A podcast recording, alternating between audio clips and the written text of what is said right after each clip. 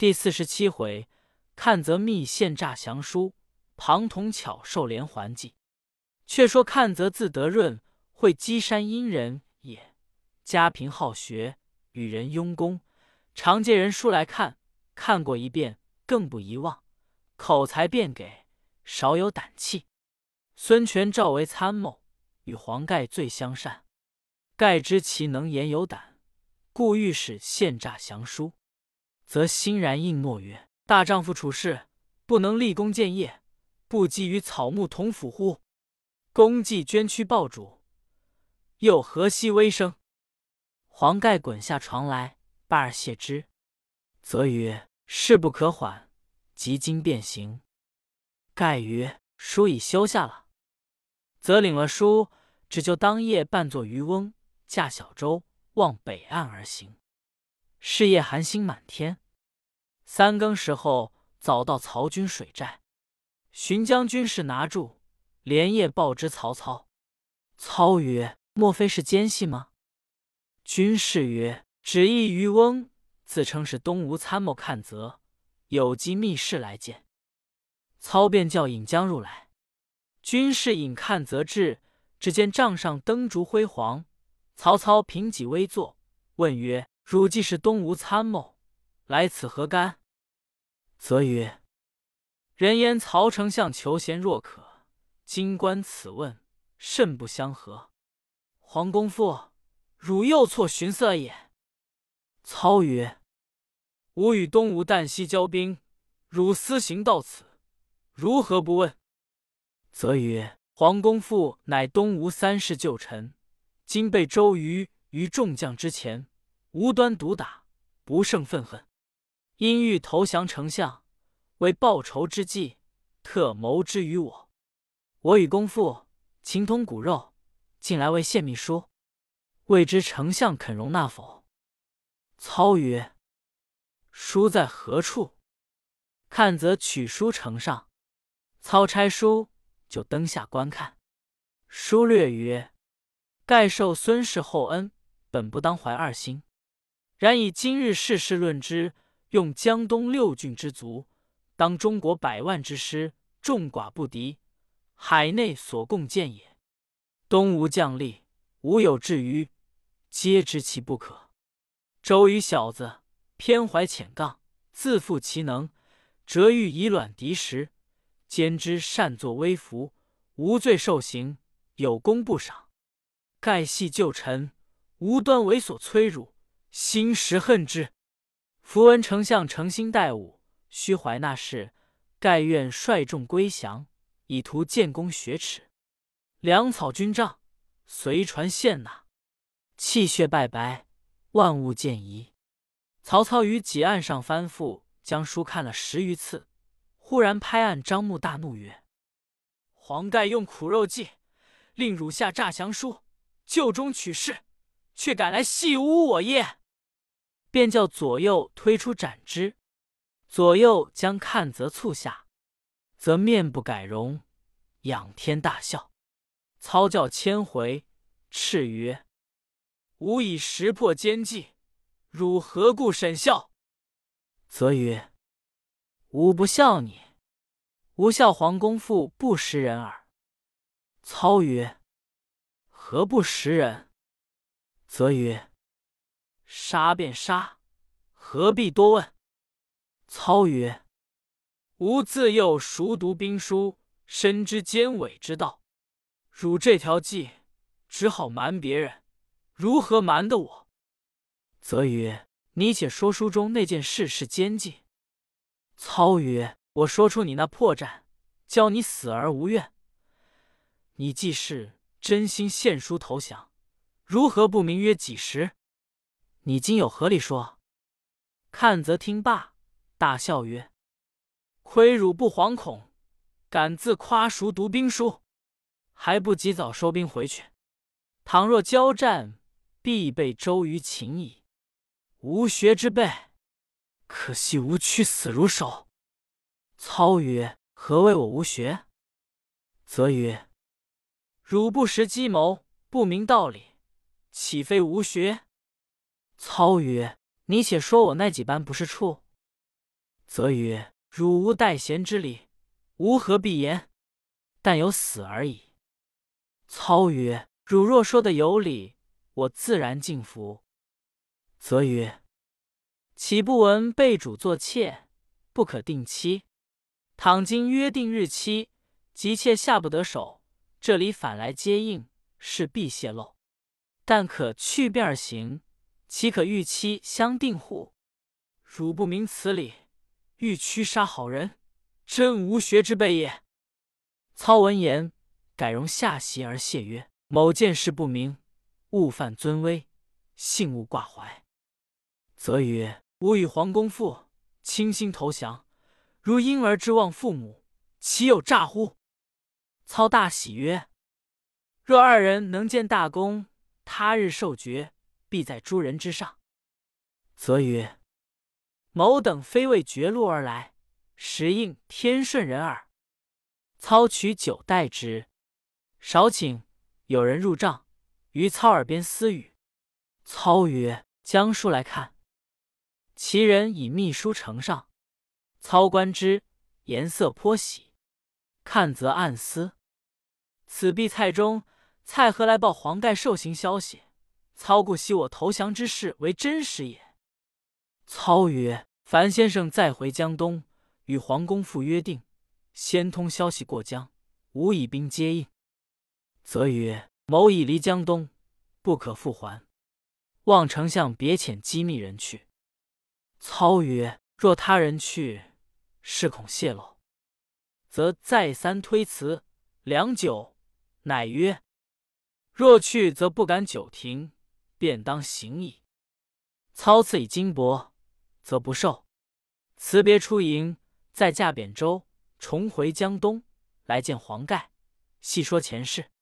盖曰：‘非公能变，则盖徒受苦矣。’则曰。”吾今去甘宁寨中探蔡中、蔡何消息。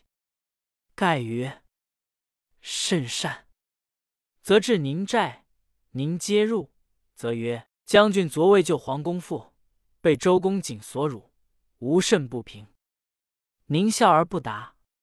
正话间，蔡和、蔡中至，则以目送甘宁，宁会意，乃曰。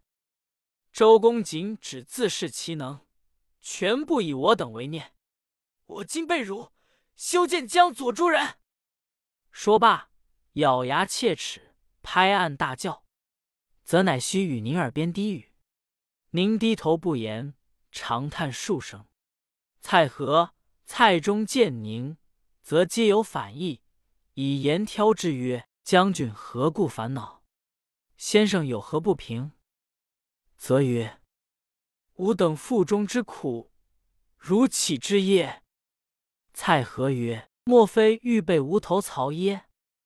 看则失色，甘宁拔剑而起曰：“吾事以为窥破，不可不杀之以灭口。”蔡和、蔡中慌曰：“二公勿忧，吾亦当以心腹之事相告。”宁曰：“可速言之。”蔡和曰：“吾二人乃曹公使来诈降者，二公若有归顺之心，吾当引进。”宁曰：“汝言果真？”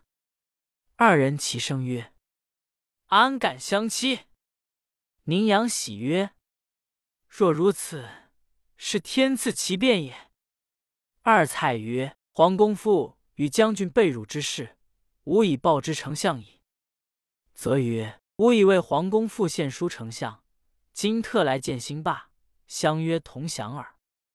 宁曰：“大丈夫既遇明主，自当倾心相投。”于是四人共饮，同论心事。二蔡及时写书，密报曹操，说甘宁与某同为内应。看则令自修书，遣人密报曹操。书中具言：黄盖欲来，未得其便。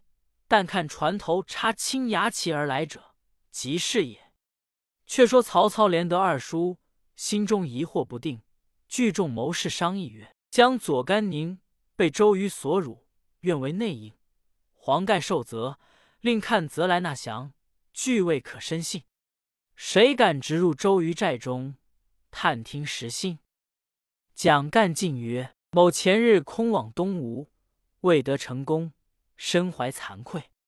今愿舍身再往，务得实信，回报丞相。”操大喜，及时令蒋干上船。干驾小舟，进到江南水寨边，便使人传报。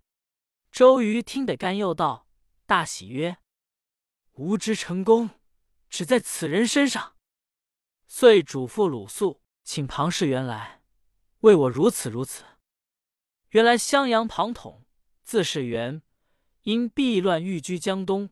鲁肃曾见之于周瑜，统未及往见。”于先使素问计于统曰：“破曹当用何策？”统密谓素曰：“欲破曹兵，须用火攻。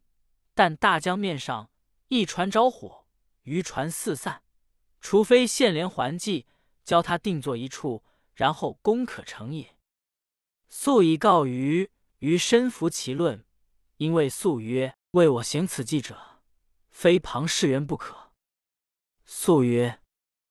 只怕曹操奸猾，如何去得？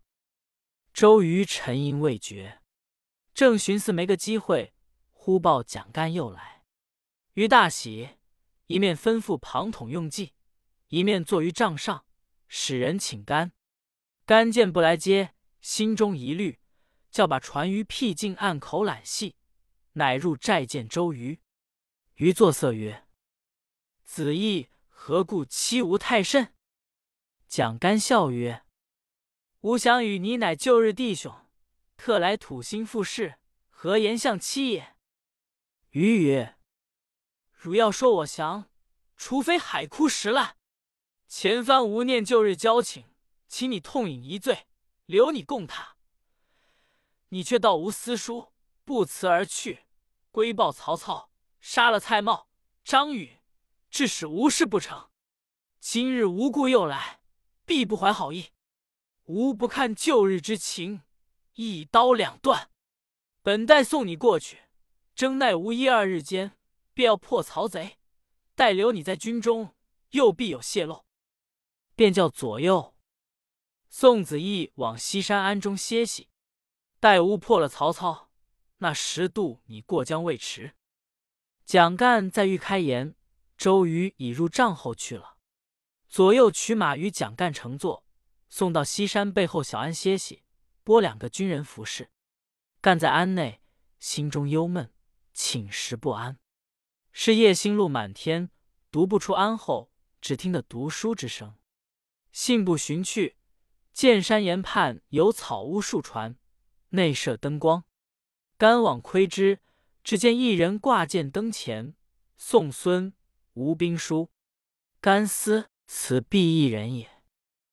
叩户请见，其人开门出迎，仪表非俗。干问姓名，答曰：“姓庞，名统，字士元。”干曰：“莫非凤雏先生否？”统曰：“然也。”干喜曰：“久闻大名，今何僻居此地？”答曰：“周瑜自恃才高。”不能容物，无故隐居于此。公乃何人？甘曰：“吾蒋干也。”同乃邀入草庵，共坐谈心。甘曰：“以公之才，何往不利？如肯归曹，干当引进。”统曰：“吾意欲离江东久矣。公既有引进之心，即今便当一行。如迟，则周瑜闻之，必将见害。”于是与甘连夜下山，至江边寻着原来船只，飞棹投江北。既至操寨，干先入见，备述前事。操闻凤雏先生来，亲自出帐迎入，分宾主坐定，问曰：“周瑜年幼，恃才欺众，不用良谋。操久闻先生大名，今得会故，岂不令教诲？”统曰。某素闻丞相用兵有法，今愿一睹军容。操教备马，先邀统潼关汉寨。统与操并马登高而望。统曰：“傍山依林，前后顾盼，出入有门，进退曲折，虽孙吴再生，攘居复出，亦不过此矣。操曰：“先生勿得过誉，上望指教。”于是又与潼关水寨，见向南分二十四座门，皆有蒙冲战舰，列为城郭，中藏小船，往来有象，起伏有序。统笑曰：“丞相用兵如此，名不虚传。”因指江南而言曰：“周郎，周郎，克期必亡。”操大喜，回寨，请入帐中。置酒共饮，同说兵机。统高谈雄辩，应答如流。操身敬服，殷勤相待。统阳醉曰：“敢问军中有良医否？”操问何用，统曰：“水军多急，需用良医治之。时操军因不服水土，俱生呕吐之疾，多有死者。操正虑此事，忽闻统言。”如何不问？统曰：“丞相教练水军之法甚妙，但可惜不全。”操再三请问，统曰：“某有一策，使大小水军并无疾病，安稳成功。”操大喜，请问妙策。统曰：“大江之中，潮生潮落，风浪不息，北兵不惯乘舟，受此颠簸，便生疾病。”若以大船、小船各皆配搭，或三十为一排，或五十为一排，首尾用铁环连锁，上铺阔板，休言人可渡，马亦可走矣。乘此而行，任他风浪潮水上下，复何惧哉？曹操下席而谢曰：“非先生良谋，安能破东吴业？”统曰：“于浅之见，丞相自裁之。”操及时传令，唤军中铁匠，连夜打造连环大钉，锁住船只。诸军闻之，俱各喜悦。后人有诗曰：“赤壁鏖兵用火攻，运筹决策尽皆同。若非庞统连环计，公瑾安能立大功？”庞统又谓操曰：“某关江左豪杰，多有怨周瑜者。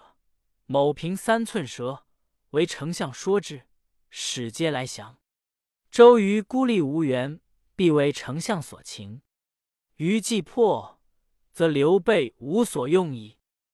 操曰：“先生果能成大功，操请奏闻天子，封为三公之列。”统曰：“某非为富贵，但欲救万民耳。丞相渡江，慎勿杀害。”操曰。吾替天行道，安忍杀戮人民？统拜求榜文，以安宗族。操曰：“先生家属现居何处？”统曰：“只在江边。若得此榜，可保全矣。”操命携榜牵押赴统。统拜谢曰：“别后可速进兵，休待周郎之决。”操然之。统拜别。至江边，正欲下船，忽见岸上一人，道袍竹冠，一把扯住统曰：“你好大胆！黄盖用苦肉计，看则下诈降书，你又来献连环计，只恐稍不尽绝。你们把出这等毒手来，只好瞒曹操，也须瞒我不得。”得庞统魂飞魄散。正是。莫道东南能制胜，谁云西北独无人？毕竟此人是谁？且看下文分解。